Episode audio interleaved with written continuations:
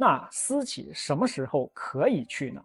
三种情况。上个视频咱们说了，所有大大小小的私企它运行的底层逻辑啊，也说了，对于公司的老板来说，你的价值到底体现在哪里？也就是你的不可替代性所在。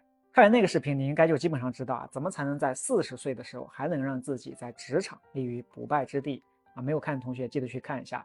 这个视频再接着说私企的本质的下半部分，那就假设你已经在一个公司干到了四十岁啊，还是很坚挺，没有被替代，那到时候你是不是就是事业家庭双丰收的人生赢家了呢？答案同样会让你大吃一惊。首先，假设你用了很多年做到了高管啊，没有被替代，你要想想你得到的是什么，失去的又是什么？把你的想法打在弹幕里。你得到的可能是一些钱，一些见识。一些管理经验，一些人脉，但是你失去的是什么呢？是身体健康、心理健康、自己的时间、自己的亲密关系，去真正的感受生活的机会，以及对于绝大部分人来说，本来能做自己真正喜欢的事情，做出成就，获得真正的快乐的机会成本。不知道你注意到了没有？刚才说的这每一样，都是人生中最重要的东西。你要知道，给你头衔，给你涨工资，那都是表面啊，背后的是要你承担更多的责任，更高的 KPI。你做不到就滚蛋。你要公司的钱，公司要你的命。那你可能会说，高管还是不行。如果我拿到股份了，那我是不是就多年的媳妇熬成婆，终于从打工人变成资本家了？好，又到了敲黑板啊，插入咱们干货知识的环节了。这块呢，澄清一个很少有人仔细去想过的问题：一个公司里只有两种人，资本家和打工人。你说这个我知道，那我问你一下，那你觉得一个公司里的哪些人算是资本家呢？是公司的那些领导，还是 CEO，还是股东？这些人谁算是资本家？打在弹幕里。我对资本家的定义只有一个，就是能决定所有人工资和任免的人。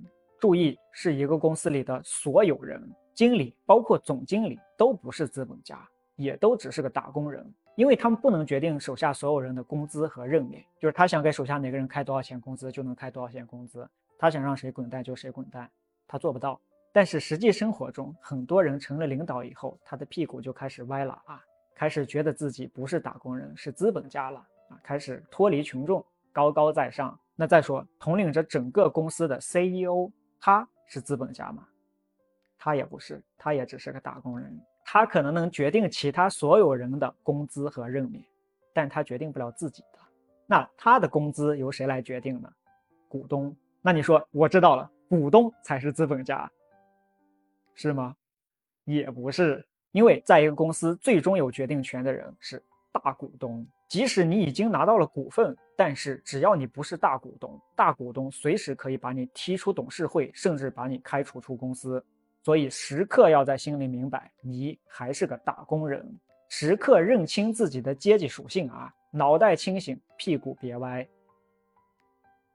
好，你说行吧？但是我那么早就加入了公司，对吧？我对公司付出了这么多，甚至我和老板的私人关系都非常好。那最后他总是应该给我一些回报的吧？比如说给你一个清闲的职位啊，还给你高工资养着你，可能吗？不好意思啊，这里呢就要说到从利润最大化推导出来的另外一个私企的本质了。不看努力，看能力；不看存量，看增量。你天天干到晚上十二点啊，回去以后被老婆骂也没用，你干不出来东西，你就是个废物。即使你真的做出来了很大贡献啊，推动了公司的发展。但那是以前，你给老板说，我以前付出了那么多，对吧？现在干不动了嘛，我就少干一点儿，你再多给我点钱，这不是理所应当的吗？不好意思，老板不看存量，看增量。以前是以前，现在是现在。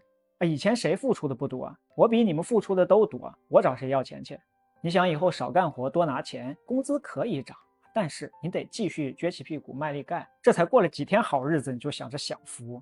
公司不养福利主义懒汉，不管你是在一个狗屁小公司，还是在阿里、腾讯，上边说的这些本质都一样。阿里今天刷新这个记录，明天创造那个奇迹，和你有什么关系？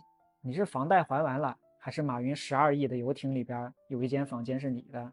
资本家给打工人洗脑的话术有千千万啊，但核心都是一句话，就是公司好了，大家就都好了。这话乍一听的确是这么回事儿啊，但很少有人真正的想过，从公司这个集体赚到钱到你自己这个个人赚到钱，中间有一个很重要的东西——分配机制。公司赚到的钱里有百分之几是到了你的手里的？一定要记住，集体利益不等于个人利益。好，总结一下重点：你要公司的钱，公司要你的命。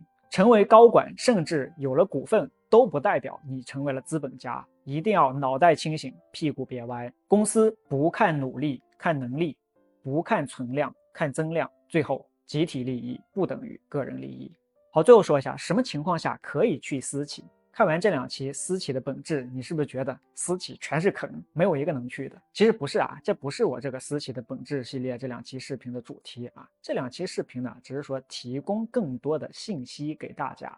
帮助大家去做决策啊，更好的规划自己接下来的这个职业，完全没有贬低私企啊，抬高其他企业或者其他职业道路的这个意思啊，也不鼓励大家去考公挤独木桥啊。我在央企也待过几年，每个企业它都有它的好处和问题，没有绝对的好不好，只有适不适合你。那私企什么时候可以去呢？三种情况：第一，你干的是自己真正喜欢的事情，仅这一点。就可以抵消绝大部分的负面影响。